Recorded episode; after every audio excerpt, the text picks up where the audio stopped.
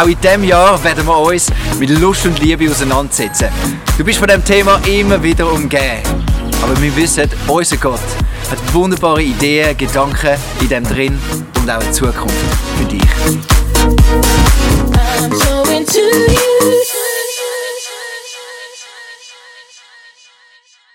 Hey, mega schön, dürfen da sein. Für uns ist es eben ein Heimkommen und wir haben uns äh, schon lange jetzt gefreut, wieder da sein. Sind ihr ready, um heute mit uns über Sex zu reden? Ja.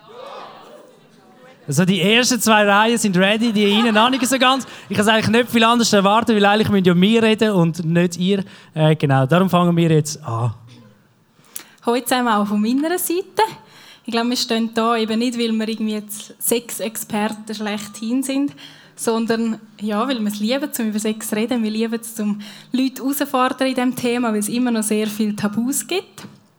Und das wollen wir auch wirklich brechen heute Abend. Wir wünschen uns das mega. Nicht unbedingt, dass wir von der Bühne das machen, sondern wir möchten ermutigen, dass ihr untereinander mehr über Sex redet, die Freundschaften, in der Small Group. Und etwas anderes, was wir mega auf dem Herzen haben, ist, dass es gibt immer noch so viel Schuld, es ist immer noch so viel ähm, Scham beladen, das Thema auch. Ich glaube, Gott hat mega Freiheit in diesem Thema parat, weil er hat das geschaffen und er liebt Sex und wir wünschen uns mega, dass ihr das dürft erleben heute Abend. Und darum möchte ich zum Anfang beten. Jesus, ich danke dir, dass du für jeden hier innen etwas parat hast. Heiliger Geist, rette du durch uns, braucht uns. Und segne du einfach ja, jedes Einzelne an dem Punkt, wo sie gerade sind, dass sie wirklich dürfen die Freiheit erfahren dass sie Vision dürfen bekommen für ihre Sexualität, egal ob sie verheiratet sind, Single sind oder in einer Beziehung sind. Amen. Yes, das Coole bei dem Thema ist ja, es ist nicht das Sexualität, das haben nicht wir Menschen erfunden, sondern das hat Gott erfunden. Und zwar lesen wir das schon im ersten Buch von der Bibel, im 1. Mose 1,28. Und Gott segnete sie und gab ihnen den Auftrag, seid fruchtbar und vermehrt euch. Also, das war, bevor der Sündenfall war. Also das zeigt uns, es gehört zum ursprünglichen Plan von Gott. Er sagt uns, habt Sex und vermehrt euch. Das ist mega cool, er gibt uns so einen wunderbaren Auftrag. Und es ist nicht irgendwie ein notwendiges Übel aus dem Sündenfall, dass wir jetzt das machen müssen, damit wir uns irgendwie vermehren können, sondern es war Gottes Plan und er will, dass wir Sex haben miteinander. Und leider ist es so, weil das etwas ist, was so viel Einheit schafft, wo so viel äh, zusammenschweißt, ist es natürlich etwas, wo der Teufel mega daran interessiert ist, zum kaputt machen, zum trennen, weil das natürlich mega Verletzungen kann hinterlassen. Aber wir wollen ganz praktisch anfangen. Sonja, sie arbeitet im Spital, ist Pflegefachfrau und sie nimmt uns ein bisschen mit, mal, wie funktioniert das da so mit Mann und Frau so. so. Zum Glück leben wir in einer Zeit vom Internet. Das heißt, ihr könnt selber auch Anatomie und so googlen, wenn es euch genauer interessiert. Aber es gibt ein paar Unterschiede zwischen Mann und Frau, die ich gerne ansprechen will, weil ich glaube, das beeinflusst die Sexualität mega. Ähm, es ist mir wichtig, zum Anfang zu sagen, es geht mir überhaupt nicht darum, zum Stigmatisieren, zum Pauschalisieren. Ich weiß, dass jeder einzigartig ist und auch anders funktioniert in dem. Aber wir sehen mal ein erstes Bild. Das ist der Mann. Ah, hinter mir, sorry. Genau. Der Mann funktioniert in dem recht einfach. Ist einfach gestrickt, das klingt jetzt recht böse. Man kann auch sagen, er ist sehr fokussiert. Ähm, es ist wie ein Lichtschalter. Ich glaube, wenn er, er funktioniert visuell, ist visuell erregbar. Das heißt, wenn er eine nackte Frau sieht, dann ist er meistens auf On. Off ist manchmal eher schwieriger, um dann wieder zu erzeugen. Aber ähm, funktioniert in dem einfach. Frauen hingegen sind ein bisschen komplexer aufgebaut. Das ist das nächste Bild. Das ist ein Mischpult. Wie ihr vielleicht wisst, ich komme auch nicht so draus, aber bei einem Mischpult hat sehr viele verschiedene Schalter und das gute Sound kommt, braucht es, dass alles richtig eingestellt ist. Und die Frau funktioniert auch ein bisschen so. Sie braucht, dass ähm, ganz viele Faktoren stimmen sagt das der Zyklus, wo sie gerade steht, ist das ähm, die Umgebung, die Zeit.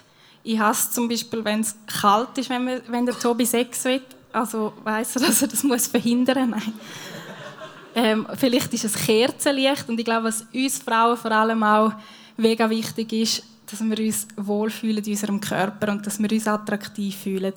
Weil wenn ich mich nicht attraktiv, attraktiv fühle, dann muss ich mich auch nicht ausziehen vor jemandem. Genau. Und liebe Männer, da habe ich den ersten Punkt für euch.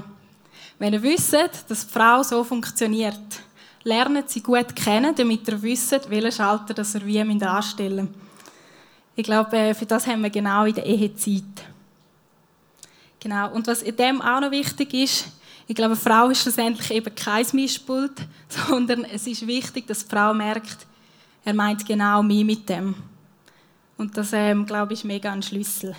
Und dass die Frau komplex funktioniert, das ist überhaupt nicht negativ zu verstehen. Gott hat uns so gemacht, wie ich vorher gesagt habe. Der Mann ist fokussiert und die Frau kann sehr vernetzt denken. Also wenn der Tobi auf die Posten geht für heute Nacht, dann nachher geht er in den nächsten Laden, kauft ein Bier, ein Stück Fleisch für auf den Grill und einen Salat und kommt wieder heim. Wenn ich Posten gehe, wenn ich Posten gehe, dann nachher überlege ich, gut, wenn ich sowieso ablaufe, dann nehme ich noch den Abfallsack mit, der auf dem Balkon steht. Dann überlege ich, gut, die nächsten Tage will ich noch das und das kochen, also brauche ich das und das noch. Und dann, das stresst ihn am meisten, dann gehe ich zuerst in den Laden, wo ich alle Sachen günstig bekomme. Bis auf, die haben vielleicht eine kleinere Auswahl. Und nachher gehe ich noch in den nächsten Laden, um den Rest noch zu posten. Und wenn ich sowieso unterwegs bin, dann kann ich ja dann auch gerade noch ein Geschenk posten, weil die Kollegin morgen noch Geburtstag hat. Genau, so funktionieren wir Frauen und das nehmen wir ein Stück weit auch mit ins Bett. Darum fällt es uns Frauen meistens schwerer, um den Kopf abzustellen und einfach fokussiert sie auf Sex. Genau. Etwas anderes, was auch noch in unserem Kopf stattfindet, das ist ähm, das Oxytocin. Vielleicht habt ihr von dem schon gehört, das ist das Bindungshormon oder auch Kuschelhormon genannt.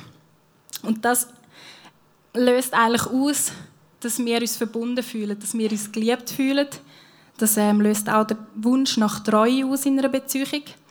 Und ähm, gerade auch der Beschützerinstinkt.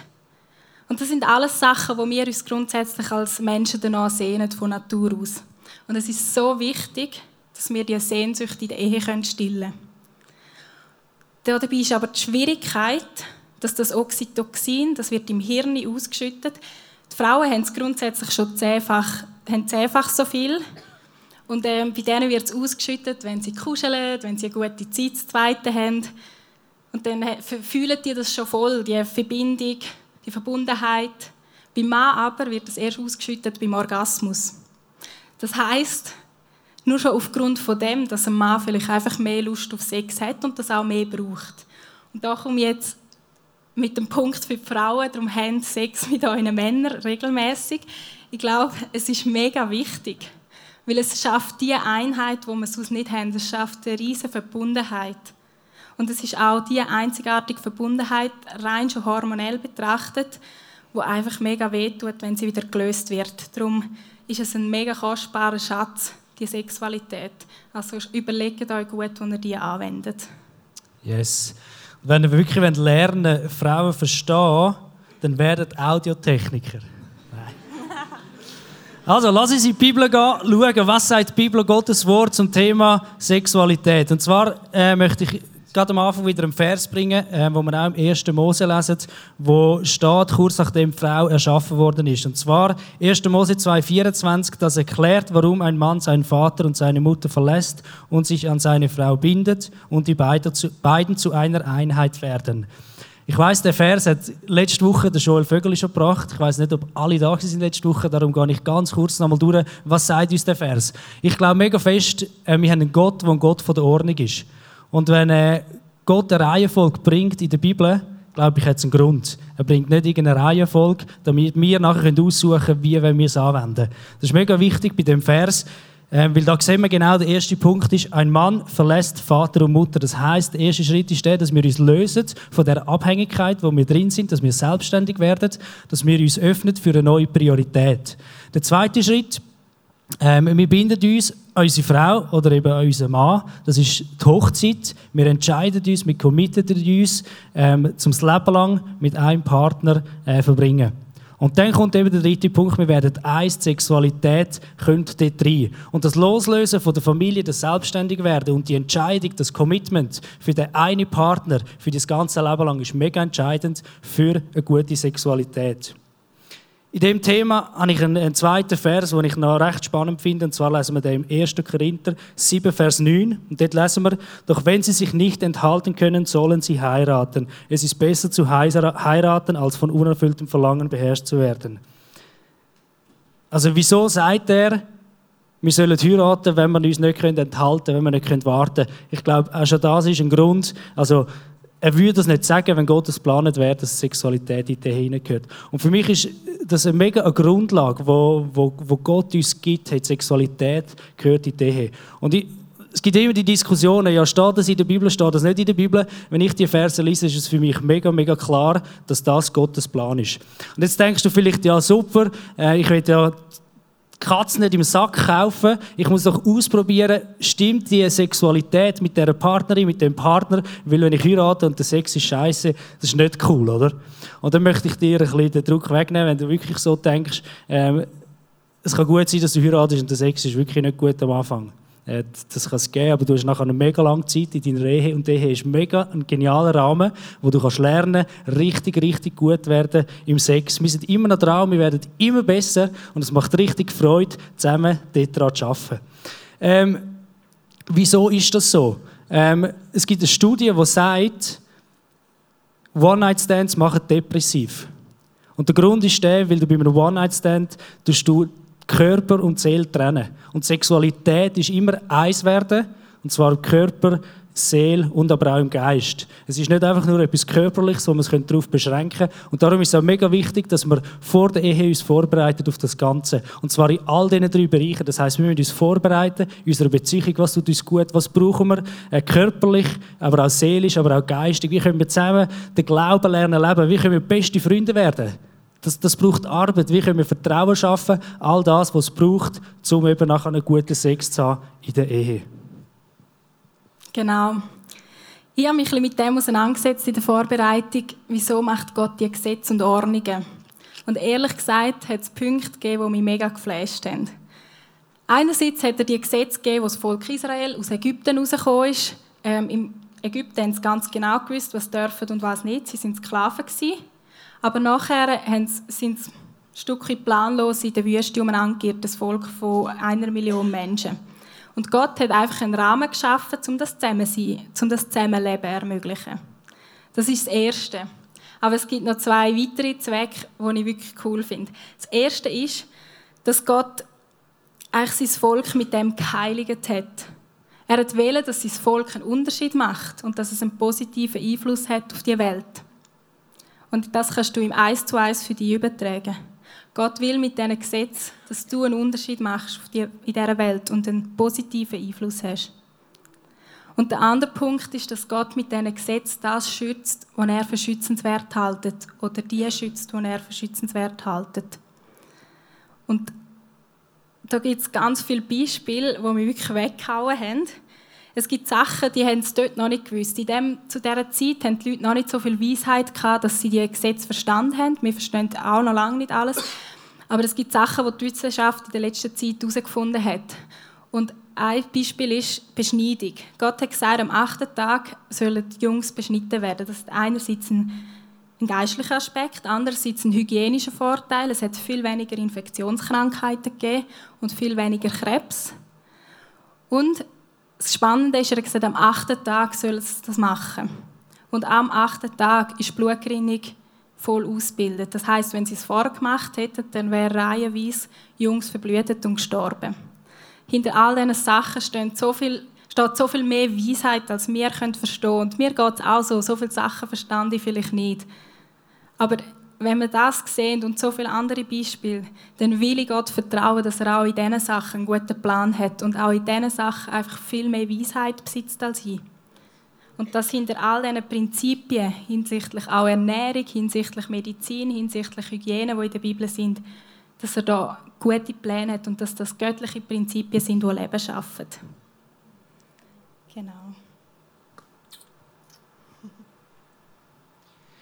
Jetzt kommen wir zusammen zu einer ganz spannenden Frage. Und ich, ich glaube, das ist die Frage, vor allem bei uns Christen, die am meisten gestellt wird, wenn es um das Thema Sex geht. Vor allem, wenn es darum geht, Sex in der Ehe, nicht in der Ehe.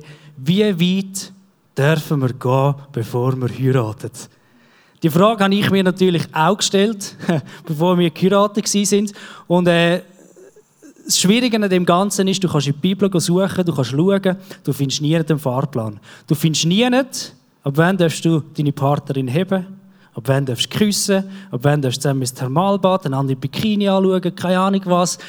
Das finden wir nie nicht. Das, das, Gott hat uns dort keinen Fahrplan gegeben. Und trotzdem ist es eine mega wichtige Frage, die wir uns müssen, äh, miteinander äh, beschäftigen, wo wir uns miteinander auseinandersetzen, hey, wie weit können wir gehen in unserer Beziehung vor der Ehe? Und wie machen wir das, wenn es in der Bibel steht, wenn du mit Jesus unterwegs bist, hast du den Heiligen Geist, der dir lebt. Und ich möchte dich heute ermutigen, wenn du dir die Frage stellst, nehmt euch Zeit als Paar und fragt den Heiligen Geist, weil er wird euch sagen, was ist okay und was ist nicht okay. Weil äh, es ist nicht bei allen gleich. Das ist nun mal so. Ich kann euch nicht sagen, hey, look, äh, so haben wir es gemacht, so ist es richtig und so müssen es alle machen. Das gibt es nicht. Jedes Paar ist unterschiedlich. Und darum ist es so wichtig, dass man auf die Stimme vom Heiligen Geist hören. Und wir haben das auch gemacht bei uns. Und äh, wir haben ganz genau gemerkt, hey, für unsere Beziehung ist es nicht gut, wenn wir zusammen im gleichen Bett schlafen, weil dann wird es sehr, sehr schwierig, dass wir äh, Gottes Plan festheben und den Fahrplan einhalten. Und ich, schlauer Fuchs, habe dann eben genau mir die Gedanken gemacht und gesagt, ja, schau, hey, wir können die Bibel lesen, es ist ja nicht falsch, zusammen im gleichen Bett schlafen. Äh, und das stimmt ja auch. Aber eigentlich ganz tief hinein habe ich gewusst, es tut unserer Beziehung äh, nicht gut. Ähm, schlussendlich ist es das gewesen, was nachher eben genau schwierig gemacht hat, dass wir äh, den Fahrplan können einhalten, wo wir uns gesetzt haben, den Rahmen, den wir definiert haben, äh, können einhalten. Und da möchte ich äh, euch mega challengen. Sind gehorsam. Es ist manchmal mega schwierig, äh, wenn es genau tief hinein wissen. Ich habe es selber gemerkt, ich habe es wirklich äh, verbockt, ich habe es dort nicht geschafft in diesem Bereich. Aber lass uns gehorsam sein, lass uns eben genau auf das vertrauen, dass es Gott gut meint, dass es nicht irgendetwas ist, das er dir gibt, weil er dir irgendwie ein bisschen eins ginken und es dir schwierig machen, sondern weil er einen guten Plan hat mit dir. Und vielleicht hast du auch schon die Aussagen gehört, ich möchte etwas jetzt sagen, wo ich mich ein bisschen auf, auf äh, Dünnen ist rausgewagt, vielleicht kennst du die Aussage, der Heilige Geist hat uns aber gesagt, bei uns ist es okay, wenn wir Sex haben vor der Ehe. Und das gibt's. Und ich sage jetzt etwas, das ist heikel, aber ich sage es gleich. Ich glaube, es ist nicht der Heilige Geist, der dir das sagt. Und zwar aus einem ganz einfachen Grund. Gott widerspricht sich nicht. Und wenn Gott in seinem Wort sagt, die Sexualität gehört in den Bund der Ehe, dann glaube ich nicht, dass dir nachher der Heilige Geist sagt, bei dir ist es nachher okay, wenn du Sex hast außerhalb der Ehe. Das einmal so als mutige Side Note. Genau. Ähm, ihr kennt vielleicht das, dass ihr euch genau den Rahmen setzt und euch geht es gleich, wie es mir gegangen ist. Wir haben versagt, wir haben uns nicht daran gehalten. Ähm, vielleicht hast du äh, schon Sex außerhalb von der Ehe, whatever, was auch immer. Und wir lesen in der Bibel eine mega coole Geschichte, die uns in dem mega ermutigt, wie wir mit so Sachen umgehen können. Die Geschichte steht im Johannes 8 und es ist folgende Situation. Jesus ist im Tempel am Predigen und die Pharisäer bringen ihm eine Frau, die gerade beim Ehebruch verwünscht haben. Und sie haben Jesus herausfordern, was machst du jetzt? Und so wie Jesus dort reagiert hat, ich glaube, daraus können wir so viel lernen. Jesus hat zuerst mal den berühmten Satz gesagt, der von euch, der ähm, keine Schuld hat, der soll den ersten Stein werfen. Und die haben alle den Schwanz eingezogen und sind gegangen. Und ich glaube, durch das hat er schon mal die Person geschützt. Und er hat ähm, wie auch klar gemacht, niemand von euch hat das Recht, um sie zu verurteilen. Jesus ist der Einzige, der das Recht hat. Und nachher hat er sich zu ihr auf den Boden begeben, ist zu ihr auf die Knie gegangen, hat sich auf Augenhöhe begeben und hat ihr Folgendes gesagt. Und das ist das, was so entscheidend ist.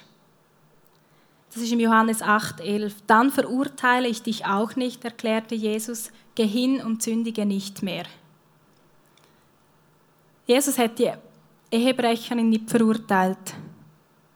Und wenn du jetzt da bist und sagst, ich habe es verbockt in der Sexualität, ich, ich habe Sex gehabt, obwohl ich nicht verheiratet bin, ich habe immer wieder die Grenze überschritten, wo auch immer du stehst, dann sagt Jesus das genau zu dir, heute Abend.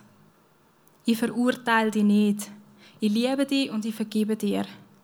Und das ist etwas, was steht. An dem gibt es nichts zu rütteln. Wenn du zu Jesus gehst, dann ist er treu und vergibt. Und auch wenn du wieder stolperst, ich glaube, das Wichtige daran ist, dass wir nicht gleichgültig werden.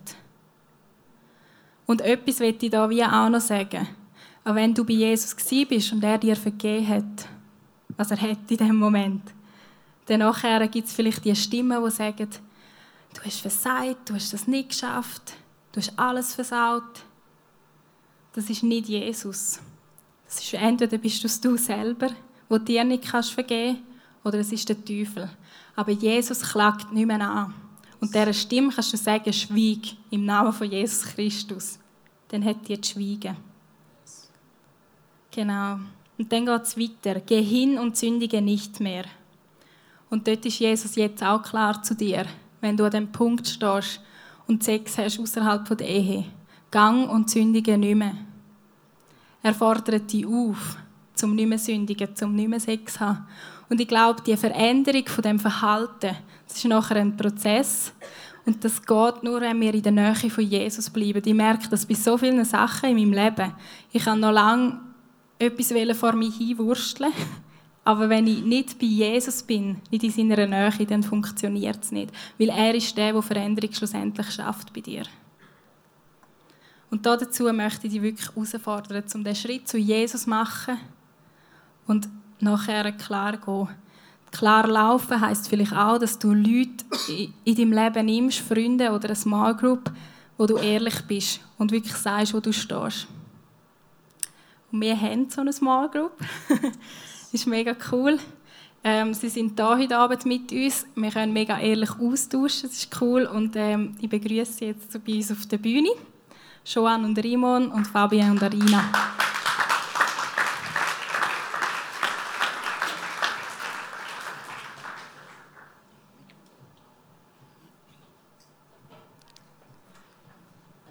Genau, wir, haben, äh, wir sind drei Bärli und wir haben alle ganz unterschiedliche Geschichten auch im Thema Sexualität. Und äh, die werden wir einfach mit euch teilen als Ermutigung.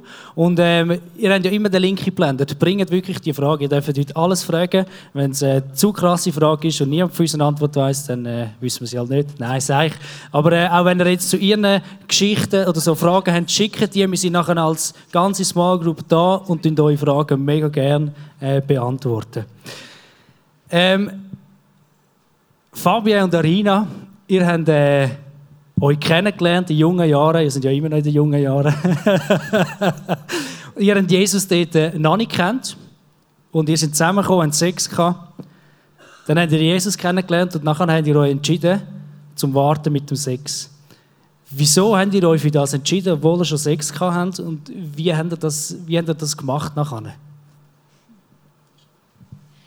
Ähm, also ich mag mich noch erinnern, wir sind dort irgendwie auf dem Bötli beim Pfäffikersee und ähm, wir haben schon ein paar Mal irgendwie über äh, Sexualität geredet und ähm, haben äh, uns gefragt, ja, wie ist denn das jetzt? Sollen wir jetzt, weil wir haben dort Jesus wirklich äh, nachher kennengelernt als Paar, ähm, ist das jetzt wirklich für uns auch? Müssen wir jetzt auch aufhören? Und ähm, irgendwo in die Tiefe uns innen hat es einfach ein Ja gehabt. Und wir haben gewusst, ähm, ja, es gilt auch für uns. Und es ist einfach immer grösser geworden in uns. Und äh, ja, wir haben uns nachher beide entschieden, einfach aus dem tiefen Klopfen im Herz irgendwie einfach, wo wir gemerkt haben, es ist, es ist richtig, aufzuhören. Ja, mega. Und das ist natürlich mega einfach gewesen. es, ist mega, es ist wirklich äh, mega schwer gefallen, weil wir sind uns körperlich sehr, sehr gerne näher waren. Und ähm, für uns ist, ist, wir haben auch ein, zwei Ausrutschen gehabt, was wieder passiert war. Aber für uns war wirklich klar, hey, wir wollen das nicht aus einer Gesetzlichkeit heraus machen, sondern wir wollen das wie machen, weil wir, wir haben wirklich, wie Tarina gesagt hat, tief in uns gemerkt, hey, es ist mega richtig. Es ist mega dran, dass wir das machen. Einfach, weil so eine Werteveränderung passiert ist in unserem Leben, wo wir wie gemerkt haben, hey, auch die Sexualität, das ist wie, wie Tobi und so das schön gesagt haben, man wird wirklich seelisch eins. Und das ist wie ein Bewusstsein, das gekommen ist, nicht weil irgendwo irgendjemand uns das gesagt hätte oder irgendetwas, sondern weil wir das einfach tief in uns gespürt haben. Ich kann das mal genau beschreiben oder erklären, aber der Unterschied war krass, bevor wir geglaubt haben und nachher, wie wir gemerkt haben, dass dass wir wie gehört haben, hey, es wäre dran. Mich hat es eigentlich mega angeschissen, das zu hören innerlich, weil ich, ich das eigentlich wie ignorieren aber wir haben dann beide wie, wie gemerkt, hey, ja, wir müssen das machen. Und jetzt, nachdem wir geheiratet haben, kann ich sagen, es ist, man merkt einfach, wenn man eine Idee hat, dass es wirklich dorthin gehört. Und das können wir sagen aus Erfahrung, es ist wirklich, wirklich so. Sehr cool. Joan und Rimon, ihr habt äh, euch entschieden zum Warten mit der Sexualität bis zu dem her, haben das durchgezogen. Wieso habt ihr das überhaupt gemacht? Und gebt uns ein paar ganz praktische Tipps, wie habt ihr das geschafft? Also wie haben wir es geschafft? Ähm, zum einen hat uns mega geholfen, klare Grenzen zu setzen. Wir haben äh, von Anfang an über das Thema geredet und schon mal offengelegt, was wir darüber denken. Und wir haben uns sicher auch in dem gefunden, dass wir gleich denken und haben das auch, ja, wir haben eine Art wie einen Schlachtplan ein bisschen gemacht. Ähm, ich bin jetzt eher gesetzlich, also ich habe sehr strenge Eltern gehabt, die ich jetzt sehr positiv darf werden und durch das habe ich so ein bisschen in, in mir drin, das Gesetzliche. Ich bin, wir haben uns da klare Regeln gemacht, zum Beispiel, dass wir nicht zusammen in die Ferien gehen oder was immer mir sehr wichtig war, ist nicht zusammen baden, weil ich weiß, was ich sehe. es ist so.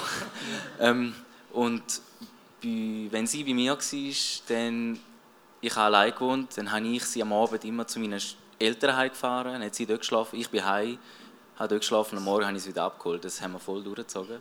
Und, und wenn ich zu Bern war, dann habe ich einfach immer im Gästezimmer geschlafen. Es ist, es ist uns mega wichtig gewesen. wir haben das beide wollen und weil es beide wollen haben, ist es umso einfacher geworden. Also ich glaube, es wäre schwierig gewesen, wenn Joan oder ich da extreme Kompromisse hätte oder gemacht hätten. Ähm, es ist nicht einfach gewesen. Wir haben auch unsere Herausforderungen äh, gehabt, aber schlussendlich ja, ist es auch ein bisschen mein Biss. ich bin einfach ich bin ein Witzeli so. Also das ist wirklich so, der Riemann ist dort mega, also wenn er etwas will, dann macht er das und das habe ich aber auch, mega fest geschätzt an ihm, dass er wirklich mega für das gegangen ist und immer gesagt hat, nein und jetzt, jetzt bringe ich dich zu meinen Eltern und jetzt machen wir es so und es ist nicht, eben, wie du gesagt hast, es ist nicht so, dass es einfach war, aber auch wenn wir wieder unsere persönlichen Grenzen überschritten haben, sind wir immer wieder aufgestanden und gesagt, hey, nein, wir schaffen das und wir glauben daran. Wir glauben, dass Sexualität so etwas Geniales ist, was Gott sich ausgedacht hat und wo Idee hat gehört. Und jetzt, ja, wo wir fast drei Jahre geheiratet sind, können wir wirklich sagen, es, ist, also es lohnt sich so mega. Ich kann wirklich jeden ermutigen. Und ich habe so mega genossen in dieser Freundschaftszeit, einfach, wie der Tobi auch schon gesagt hat, eine Freundschaft aufbauen. Das, wie das Körperliche ist nicht vorausgegangen, sondern es ist wie das Herz. So, also es ist wie so mitgekommen, es hat wie gepasst. Und einfach dann, wo man in Idee gestartet ist, ist es wie so noch ein mega so ein Sahnehäubchen oder Kirsche oben drauf. Und es ist so, ja, es ist etwas Cooles. Und äh, vielleicht noch als Anmerkung, was uns auch gut, sehr geholfen hat, ist, wir haben nicht so lange gewartet. Also wir haben nach zehn Monaten uns verlobt und das Jahr darauf haben wir schon geheiratet. Und die kurze Zeit ist man so mit so vielen Sachen beschäftigt, nebst der Beziehung, ähm, schulisch oder eben auch die Hochzeit planen, dass das die Zeit nicht das Tag vorbeigegangen ist. Und am Schluss, so vor der Hochzeit, ist es für mich nicht, nie in den Sinn gekommen, noch einen Gedanken an dem zu verlieren, weil ich für mich immer gesagt habe, also wenn ich jetzt einen Monat vor der Hochzeit das noch in Betracht ziehe, dann bin ich selber dumm. Also, so habe ich über mich geredet und das, wir haben es voll durchgezogen und das war cool. Gewesen. So cool, ey. mega vorbildlich, danke vielmals. Jetzt Schatz, wie war es denn bei uns? Gewesen?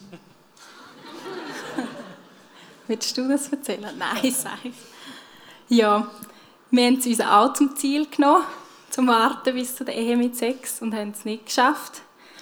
Wir hatten vorher Sex, gehabt, aber für uns war immer wieder klar, gewesen, wir stehen auf, es ist uns nicht egal, es ist unsere Vision geblieben und wir sind immer wieder für das gegangen. Und ähm, haben es wieder durchgezogen. Genau. Ja, so war es wirklich. es hat immer wieder äh, viel Energie gebraucht, äh, um zu sagen, hey, wenn du es mal gemacht hast, ist es mega schwierig, zu sagen, hey, nein.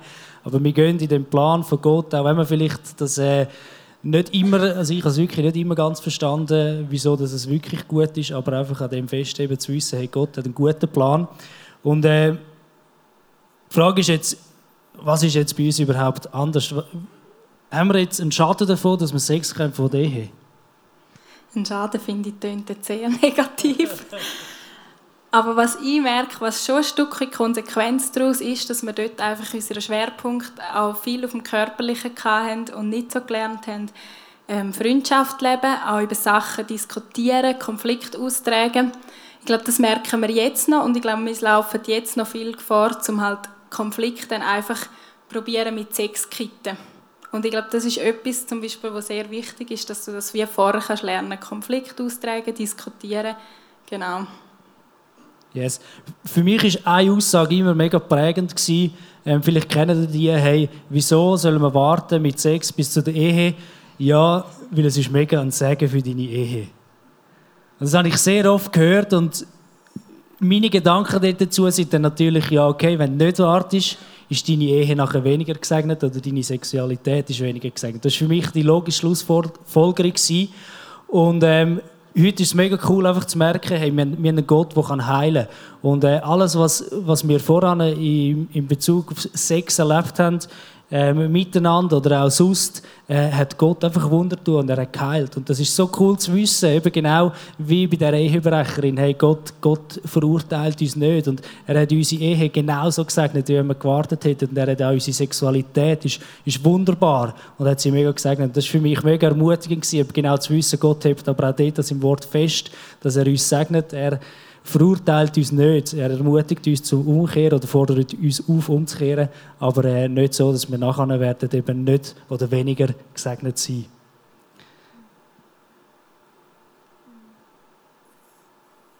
Also du hast deine Vergangenheit im Thema Sex nie zu fest verbockt so ganz kurz auf den Punkt gebracht. Gott kann, kann alles heilen und wir glauben an den Gott, wo, wo alles wieder in die richtige Ordnung bringen kann. Und äh, das ist so cool, genau bei so drei Geschichten zu sehen, wie er das mega unterschiedlich gemacht hat und wahrscheinlich noch einige Ehepaare, die da drin hocken, dann nochmal ganz andere Geschichten, aber einfach zu sehen, wie Gott dort treu ist, ist mega genial.